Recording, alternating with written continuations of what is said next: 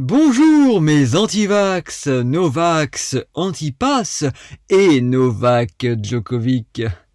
Et bienvenue dans ce tout nouveau numéro de Voyage en terre avant connue.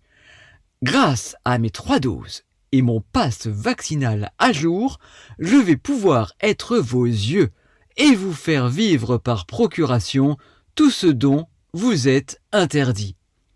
La semaine dernière, nous sommes allés, enfin je suis allé au musée d'Orsay pour voir la toute dernière exposition temporaire et je me suis régalé, ou plutôt vous vous êtes régalé grâce à mon émission en direct.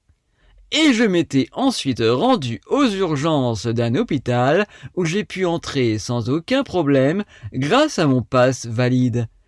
Alors que je n'avais absolument rien. C'est ça le journalisme d'investigation. Je suis prêt à tout pour vous. Et je sais que j'avais fait bien des envieux. Alors, installez-vous confortablement et desserrez vos ceintures, car aujourd'hui je vous emmène dans le monde merveilleux des restaurants. Me voici attablé dans une très belle brasserie parisienne.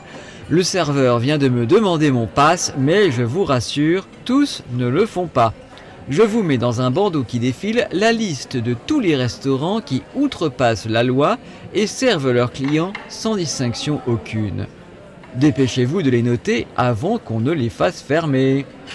Le serveur m'a distribué une carte. Alors, je ne sais pas si vous vous souvenez de ce que c'est, mais il s'agit de la liste des entrées, plats et desserts que l'on peut choisir de manger contre rétribution financière.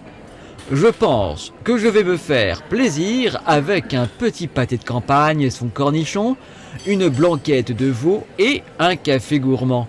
Je vais me régaler et vous aussi à travers moi. Faites-vous livrer un bon repas Uber Eats et on va pouvoir manger ensemble même si l'expérience sera forcément totalement différente. Car ici, c'est chaud mes plats ressemblent à quelque chose et non pas à une photo Instagram et je n'ai pas à donner le code de mon immeuble à un migrant qui viendra ensuite m'égorger. J'ai entendu dire que ça arrivait. Mais je m'égare. Maintenant que je suis repu, direction l'ancêtre de Netflix, une salle de cinéma. Alors, pour les plus jeunes qui me regardent, il s'agit d'un endroit où l'on projette de tout nouveaux films. On s'assied en compagnie d'autres personnes que l'on ne connaît pas, toutes masquées, et on regarde tous ensemble plongés dans le noir en direction d'un écran géant qui va projeter le film. Là, j'ai choisi une valeur sûre.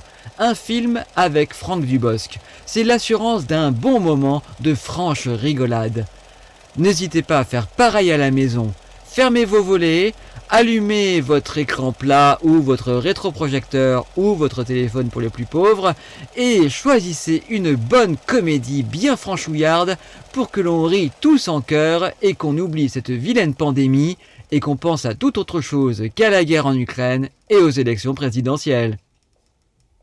J'ai bien ri, et me revoici en route. Je me dirige vers un café pour prendre une petite collation.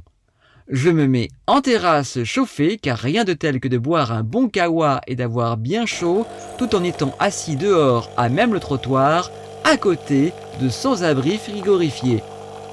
C'est un plaisir qui ne coûte que quelques euros et que je vous recommande le jour où vous pourrez à nouveau vous y adonner dans quelques années.